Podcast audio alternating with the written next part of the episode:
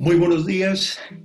Eh, por estas semanas, en las últimas semanas, con el tema de la crisis económica y que se ha derivado del COVID-19, una de las grandes preocupaciones es eh, asunto de ayuda humanitaria, de emergencia, que la gente no aguante hambre, que no pase necesidades. Y se ha puesto muy de moda una figura que hace ya muchísimos años en Europa se ha venido ventilando y que algunos países la han venido acogiendo de manera parcial, eh, con denominaciones diferentes. Me refiero a la renta básica universal, eh, que también se conoce como ingreso ciudadano y que hace referencia al pago incondicional de una asignación monetaria a cada miembro de, de la sociedad, independientemente de sus ingresos, situación de empleo si busca un trabajo o de cualquier otro criterio similar. Es un concepto que difiere de otras formas tradicionales de protección social que normalmente proporcionan apoyo parcial a los ingresos de las personas que atraviesan dificultades. Para hablar de este tema hemos invitado a Sergio González Loró, sociólogo de la Universidad Complutense de Madrid y doctorado en sociología, especialista en relaciones internacionales y cooperación internacional al desarrollo y ciberpolítica, y consultor de diferentes ONG francesas. Eh, actualmente reside en, en, Lyon, en Francia, y a quien tuve el gusto de conocer por allá en el año 1998 a raíz de una invitación que formulara una ONG española para adelantar unas jornadas de paz y derechos humanos en Madrid. Saludo a Sergio y agradezco muchísimo que haya aceptado esta invitación y comienzo por, por, formularle una primera pregunta y es cuál es su apreciación de este momento que estamos viviendo. Eh, Guillermo, buenas tardes eh, y gracias por la invitación la verdad que complacido de compartir este espacio en donde eh, también visitan eh, eh, bastantes mentes ilustradas y que he tenido el honor de escuchar. así que espero estar a la altura. bien, mira Guillermo, una primera apreciación, es una época muy interesante porque considero que la humanidad ha llegado a un punto en el que cambia de edad. Es decir, eh, son sociedades que pasamos de una edad que diría yo adolescente a, un estado adulto. Y obviamente eso trae eh, eh, complicaciones, rompe los statu quo establecidos. y la pandemia que yo valoro es un revelador, es un revelador en medio de todos esos cambios que acelera un poco el proceso, que distorsiona eh, a lo que veníamos acostumbrados. Pero es una, una, eh, etapa muy interesante en la medida en que nos permite decidir colectivamente, socialmente, políticamente, económicamente, medioambientalmente, si, continuamos con las locuras de esa adolescencia, eh, que por, ejemplarizarlo así, o si entrando en esta edad madura, eh, digamos, tomamos la responsabilidad y actuamos en consecuencia, siendo eh, mucho más atentos a que nuestras acciones tienen unos impactos, unos impactos importantes que se nos escapan de las manos si no prestamos atención eh, y si no eh, actuamos como adultos. Eh, yo pienso que esa sería una reflexión general rápida. Ok. eso supone que hay una, en esa madurez hay una mayor conciencia de lo que significan nuestros propios actos y una asunción de responsabilidades. Me parece interesante que, que, hayas arrancado con ese planteamiento eh, que, que, nos da un marco amplio de, la situación. Sin embargo, en el aquí, en el hoy, ahora, eh, los gobiernos y las sociedades se enfrentan a tomar unas decisiones concretas eh, de cómo resolver la situación económica en que se encuentran, en que se debaten miles, millones de hogares en, eh, en, el, en el planeta.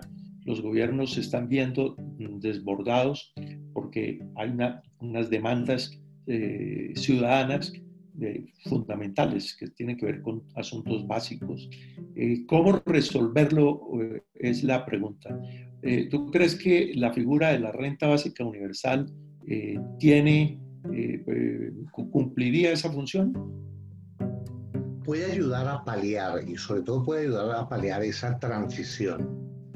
y sería importante hacerlo, porque además eh, nosotros eh, pasamos, pasamos de un momento en el que jugábamos con una moneda de dos caras, eso se nos convirtió en un cubo donde teníamos que tener eh, en cuenta aspectos, otros aspectos de la, de la realidad.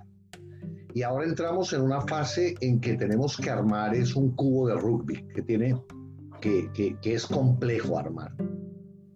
Obviamente, esa complejidad deja eh, en exposición, en, grave exposición, los sectores más eh, eh, vulnerables de la sociedad. Y mientras sucede ese cambio y se acomoda a una nueva realidad, si es que surge una nueva realidad, si no surgiera de todas maneras los vicios a los que, o el desorden al que, del que veníamos en épocas pasadas, sobre todo de los años 80 para acá, eh, pues eh, van a exponer gravemente y entonces si no eh, se atiende con medidas como por ejemplo esto de la renta básica, nos exponemos a, serios, a serias violencias sociales, es decir, que la, la, la vulnerabilidad tomaría eh, una, una, una connotación de eso que decía el rumano Pierre Hassan ¿no? en su último libro, La venganza de las pasiones. ¿no? Entonces, eh, a mí parece que eh, volver a poner sobre el tapete la idea de una renta universal indiscriminada para todo el mundo, en eso su universalidad, eh, puede servir no solo para trancar esas bajas pasiones, sino para aliviar el sufrimiento, que es eh, verdadero y que no solamente es el que deja la pandemia, que es, es, residual, sino sobre todo el hambre. Eh, y, a eso además le puedes adjuntar todo el resto de, de crisis que nos vienen, crisis ecológica, crisis energética, entonces puede, puede servir. Y esta es una idea que además, eh, depende de dónde la plantees, eh, suena eh, de una manera u otra. yo tengo conciencia que hablar de estos temas en algunos países de América Latina, por ejemplo, puede sonar a que es una medida de izquierda, pero en, Europa o en Europa incluso ya se aplican cierto tipo, en algunos países, eh, ciertas eh, variantes de ese, de ese, modelo. Estados Unidos lo ha ensayado también. Eh, bueno, hay muchos, hay, hay, en efecto muchos, muchos países que ya la han puesto de manera parcial, no, no está generalizada. Por ejemplo, en Canadá, en Ontario, existe una renta básica para miembros de, tres comunidades. Hay de, adultos solteros, hay de, parejas, de, eh, y, se puso hace ya un par de años, creo que fue en 2007, un programa piloto, lo están monitoreando, debería durar tres años. Y también en India, que es un, país posiblemente el más poblado de la Tierra, en Finlandia, en Namibia, en Alaska, Estados Unidos, en Kenia. Yo, yo creo que hay un, un, debate muy interesante, una reflexión muy interesante a nivel planetario que amplía el concepto de lo que son los derechos humanos y que dice, bueno, pero si se consagra que el derecho a la vida es un derecho fundamental, pues si las personas no tienen un mínimo de ingreso para cubrir sus necesidades congruas, pues eh, el derecho a la, vida eh, es retórico. La cuestión está en los efectos y los costos. ¿Conoces alguna experiencia de uno de estos países, las evaluaciones que se han hecho? A ver, eh, es que aquí abre, abre, varias cosas, ¿no? Y es qué apellido le ponemos. Esto pasa como con todo, ¿no? Cuando uno habla de democracia, eh, tenemos que plantearnos dos preguntas. Eh, ¿En dónde es esa democracia? ¿Y de qué, o sea, en dónde y de, y de qué tipo? es decir, estamos hablando de la democracia al estilo indígena eh, Iroquois o la democracia que se puede dar en algunos asentamientos, yo qué sé, en, India, por ejemplo, ya que lo mencionabas. Estamos hablando de la democracia participativa, de la democracia liberal. Y en eso de la renta básica pasa exactamente lo mismo.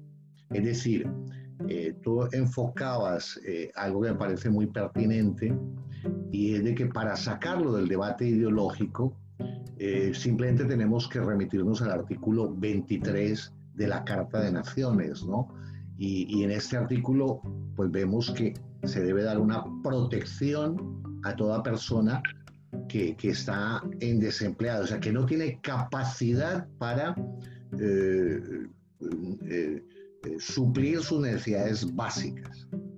Entonces, con ese, con ese marco no ideológico, universal, entonces ya vienen las diversas experiencias que, tú bien recordabas y en esas experiencias es el apellido que le pongas. Es decir, estamos hablando como diría de manera limpia la definición a toda persona sin importar qué condición tenga, qué ingresos tenga, es decir, por el derecho de ser ciudadano, que era, digamos, la acepción más limpia, más abierta, todo persona está relacionado con un, como un derecho humano eh, que tiene que ver con la ciudadanía. Usted es ciudadano y por tanto, por el hecho de nacer, usted ya tiene. Entonces, ¿cómo se financia eso? Entonces, cuando vienen los apellidos. Entonces, hay, entonces el, el tema eh, tiene varias respuestas posibles. Una parte de, de, un análisis que uno puede hacer ahora de lo que es eh, la creación de riqueza, que ya no es la que era, ni siquiera más lo previó, porque antes pues era el trabajo el que generaba riqueza, pero es que ahora genera riqueza mucho más otro tipo de cosas que el propio trabajo. Y además ese trabajo ha sido sustituido por la máquina. Bien, eh, hasta ahí una, una, parte de ese análisis que si quieres lo, lo, lo, damos luego. Y luego está la otra, dependiendo del estado de las rentas de los países, o de su riqueza, pueden hacer mejor, a dar un, cubrimiento más amplio o, menos. Entonces le empieza a poner apellidos solamente para aquellos que estén en búsqueda de empleo, solamente para los más vulnerables. Sí. El caso, el caso que hablaba de Francia. Francia lo financia a toda persona que esté por debajo del umbral de la pobreza, eh, toda persona que esté por debajo de ese umbral inmediatamente recibe esa ayuda, que es financiado eh, por, a través de los impuestos. Pero en un país que tenga una baja capacidad fiscal, porque no se pagan impuestos, etcétera, en fin, y eh, universalizarlo, pues sería, sería difícil. Entonces, ¿cómo lo financias? Eh, conociendo un poco el caso de Colombia, es que eso sería vía regalías. Claro, eso deja limitado a que una vez como no son gastos, sino es una inversión social, no la puedes financiar a través de una fuente que sea inestable, porque en el momento en que caigan las eh, divisas de una, de una materia prima, pones en peligro la protección social de los, de los más... Eh, entonces, ahí, ahí está eh, que eh, esa norma eh, o la aplicas de manera limpia o si le pones apellidos, los apellidos con, están condicionados por la situación de cada país, su economía, Evidentemente, su capacidad fiscal, etcétera, etcétera.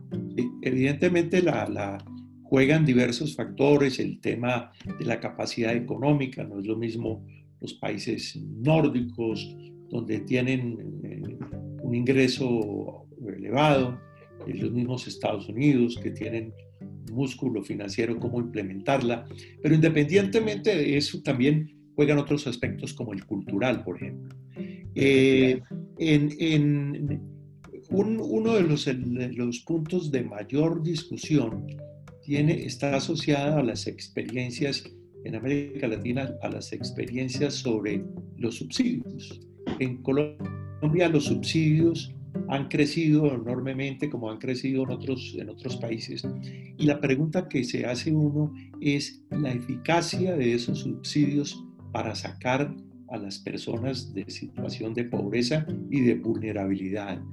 Entonces, eh, eh, incluso es un, tema que me, causó curiosidad, que también lo tocó eh, Harari en su libro de 21 lecciones para el siglo XXI, donde él matiza sobre la diferencia entre una renta básica y unos servicios mínimos, eh, algo así como los mínimos vitales. entonces, no, no tengo certeza, no tengo muy claro si además del tema fiscal, que es muy importante, existen otro tipo de consideraciones, que tan afortunadas o no, en torno a los efectos que trae este tipo de, de medidas. Por ejemplo, que las personas mm, se conformen con eso, parasitarlas, que se queden esperando que les llegue un cheque mm, pequeño que les permite sobrevivir. ¿Qué, qué valoración tienes sobre esto? A ver, eh, efectivamente el, tema cultural e idiosincrático juega mucho. Eh, ahora bien, eh, partiendo de la primera hipótesis o una primera hipótesis que es la de, la de rociar dinero, lo que se llama el helicóptero del dinero, que, por ejemplo se aplica en Estados Unidos, ahora se está aplicando con el tema de, del coronavirus, pues a cada ciudadano le dan eh, yo no estoy muy seguro que eso sea eficaz, efectivamente. Es decir, eh, eh, y entonces aquí aparece uno, una figura muy importante que es la protección del Estado o el, el Estado de, social de, de, derecho, es decir, aquel que en vez de distribuir dinero, lo que distribuye es servicios, servicios de salud, la salud gratuita, universal y gratuita, eh, eh, la educación. Es decir, ese era eh, el papel. El Internet, por ejemplo, que, el Internet, perdónate, que hoy en día se, se, ha vuelto un. es un derecho fundamental. Quien no está conectado a la red, pues está excluido prácticamente, porque es a través de la red donde le está llegando información, posibilidades laborales, estudio, ocio, y, y habría necesidad de crear un mínimo vital de esto. ¿no? Entonces, eh, efectivamente, ahí, se restablece algo que se perdió en los años 80, que es ese, el Estado eh, cumple una función de redistribución para poder otorgar a las, a las, al grupo de población de menos recursos, poderles eh, que tengan acceso a la educación, a la salud, es decir, sin costo. Y esa es una manera mucho más eficaz y es una inversión social. En cambio, distribuir dinero a, a, mansalva no es una inversión, es incluso puede ser un desperdicio. Ahora bien, dicho esto, eh, me parece que es importante volver a restablecer el papel del Estado en aquellas funciones que no son rentables económicamente, es decir, eh, eh, que son estratégicos y no deberían estar sometidos a la lógica del lucro. Efectivamente, o sea, que se escapan a la lógica del mercado, que busca su utilidad, pero que, eh, que allí no son rentables económicamente, pero que sí son rentables desde el punto de vista social eh, y que esa función, como es más largo plazo, cuando tú das educación a un joven, eh, obviamente el resultado lo vas a ver 20 años después, o cuando tú le salvas la vida a través de una, de una salud gratuita, ves el resultado en los años que logra eh, eh, ponerle más a la vida porque le salvaron de, de una muerte, etcétera, etcétera. Está el tema de la comunicación, es decir, todo aquello que derive de los derechos humanos, todo aquello, incluso el derecho a la comunicación. Y es una parte muy eficaz de inversión social. Ahora bien, dicho esto, pues obviamente hay una serie de asuntos que sí tienen que ver con necesidades que las personas tienen, pero que no son competencia del Estado. Entonces, por ejemplo, cuando tú subsidias, cuando tú subsidias una parte del alimento, pues necesita la gente necesita dinero porque eso lo adquiere en, en tú no puedes poner al Estado a poner supermercados. Entonces los supermercados son del, de la actividad económica normal. Entonces si bueno, tienes que darle una Colombia existieron hace muchos años los supermercados. Bueno, eh, entonces, pero sí puedes darle a una persona eh, para que pueda ir a comprar a sitios que sean cooperativos o no sé qué, o que tengan, sean empresas semipúblicas, donde, en fin. Entonces sí necesita algún efectivo. De hecho, los, los, los montos eh, generalmente, cuando yo veo Francia, cuando yo veo incluso experiencias que se han hecho en el País Vasco, cuando veo en Holanda, etcétera, no es que sean grandes sumas, no, es ni siquiera un salario mínimo, eh, es una pequeña cantidad. Eh, y eso depende de las capacidades que tengan los estados a través fiscal o a través de tal. Pero aquí hay otro elemento importante que ahora, se, eh, digamos, le da la importancia, y es de que el tema del trabajo, pero no por el, tema del coronavirus, es un tema que venía ya dándose, eh, se puso muy de manifiesto en, el, en, la, en, la, plaza pública a, raíz del 2008 y las, las crisis de, económica de, de, la subprime, y ahora se va a ver en esta, es de que el tema del trabajo, eh, eh, primero somos casi ya 8 mil millones de habitantes, y la, la, horquilla de trabajarla, la gente se ha reducido y hemos sido reemplazados por máquinas. Y aquí surge otra idea que Lo vamos a hacer más aún, ¿no? Más aún. Entonces, somos más gente y hay menos trabajo. Una parte porque gran parte se ha eh, eh, eh, sustituido por máquinas. Y otro porque la nueva, la revolución cognitiva, cultural y tecnológica saca a, muchos, incluso profesionales con carreras, etcétera, los saca del mercado de trabajo por reemplazados por inteligencia artificial, eh, avances tecnológicos, etcétera. Entonces, aquí surge otra idea para financiar esto que tú me preguntabas y es eh, dejar de, someter la carga de la seguridad social y de las pensiones y de los subsidios que se dan solamente a la población activa, que cada vez es más reducida, y ponérselo a las máquinas. Obviamente, esto es una idea que ha surgido en algunos laboratorios de trabajo, se llevó incluso aquí en Francia hubo un candidato que lo propuso y la cosa sonaba escandalosa y no lo tomaron muy en serio, pero digámosle que incluso Piketty, con los temas de la desigualdad, el señor Piketty, que fue el que escribió el libro del capitalismo en el siglo XXI, en los laboratorios que él tiene sobre temas de pobreza y desigualdad, se está trabajando en la idea de que ya que hemos sido reemplazados, y que no hay esa capacidad para sostener esa bolsa que se llama de la seguridad social, se haga a las máquinas, impuesto a las máquinas. Bueno, pues eh, ese tema lo puso muy de moda hace un par de años o más Bill Gates. Bill Gates dijo que los robots deberían pagar impuestos y que la única manera de financiar un ingreso básico universal o algún otro tipo de, de seguro social para aquellas personas que perdieran su trabajo por la automatización era comenzando a cobrar impuestos a los robots. Eh, eh, es decir, aquí eh, obviamente estamos innovando en muchas ideas, pero aquí se están recogiendo otras tantas que han quedado olvidadas en los cajones de la historia por aquello de que, bueno, fue una, idea, una idea ganó a, otra y, fue la que se impuso, y etcétera, etcétera. Pero incluso dentro del, dentro del modelo del liberalismo anterior a los años, a los años 70, eh, eh, eh, el liberalismo postulaba algunas de estas cosas, ¿no? Y uno encuentra filósofos, etcétera, que, que, no que uno pueda calificar de izquierdosos, antes por el contrario, muy, muy en unas líneas eh, de derecha, pero que tenían un cierto humanismo y eso lo metimos en el cajón de la historia. Y estas tesis vienen ahí. Recordemos la, la, la, la otra fuente de recurso, que es la tasa Tobin. Eh, la tasa Tobin que lo que hace es ponerle un impuesto a las transacciones financieras.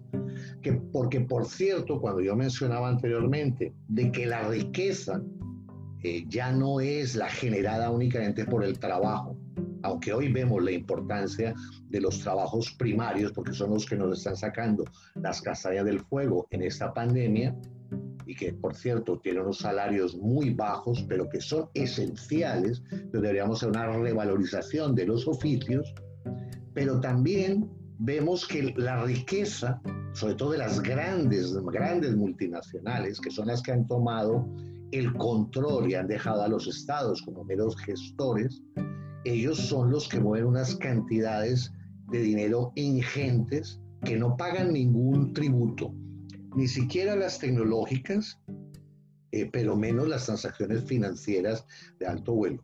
Pongo un solo dato eh, sobre, el, sobre el tapete. Un fondo de, inversión de riesgo, eh, que no le voy a hacer publicidad por principios ya éticos, personales, mueve, tiene en su haber cerca de 8 mil millones de dólares y mueve al día el equivalente al Producto Interior Bruto de Estados Unidos en un año. Él lo mueve en un día. Son unas masas ingentes de dinero que se escapan a toda fiscalidad, a todo control, y que la tasa Tobin, una vieja sí, idea... se hicieron unos cálculos muy, muy interesantes hace ya bastantes años sobre la, lo que significaría imponer esta tasa Tobin, pero no, no, no ha tenido mucho éxito. Es, el, es el momento de, ya, ya, lo digo, de, sacar del, del cajón de la, del cajón del olvido de la historia teorías económicas de economía política y sociales que nos ayudarían a, hacer esa transición a, esta nueva revolución cognitiva, cultural y tecnológica que, es, que ya está a las puertas del siglo XXI con un gravísimo problema que es el tema de cómo financiar eh, la parte de resiliencia del calentamiento global y de la extinción masiva de biodiversidad. Sí.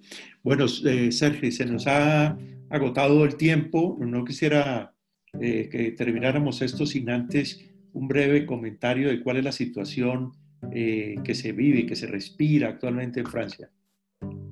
Bueno, eh, Francia, eh, tú sabes que eh, primero es muy pesimista, pero muy realista y además combativa. Entonces, la situación ya venía muy caliente desde hace ya un año.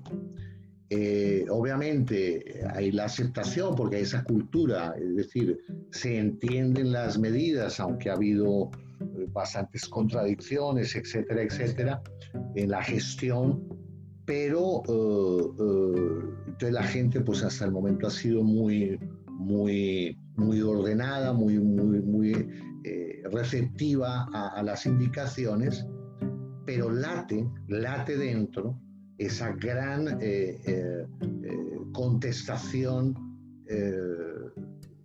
que venía ya de, de, un año para acá y que la, propia pandemia ha puesto todavía más de relieve. Así que, así que eh, vamos a, salir de esta, de esta pandemia y entramos en un proceso bastante agitado, no solo a nivel social, sino también a nivel político y a nivel yo creo que incluso democrático, una relectura de lo que son todos esos, esos espacios. Ok. Bueno, Sergio, muchísimas gracias. Ya tendremos ocasión de volver a conversar eh, posiblemente sobre los chalecos amarillos. Eh, agradecemos que muchísimo que hayas aceptado esta invitación y a todos los amigos que han tenido a bien seguirnos en estos podcasts, los animamos a que nos ayuden en la divulgación. Es un esfuerzo que hacemos por tratar de generar otros espacios de, intercambio de opiniones, de discusión, que siempre vienen bien en estos tiempos de eh, oscuridad. Mil gracias y hasta la próxima.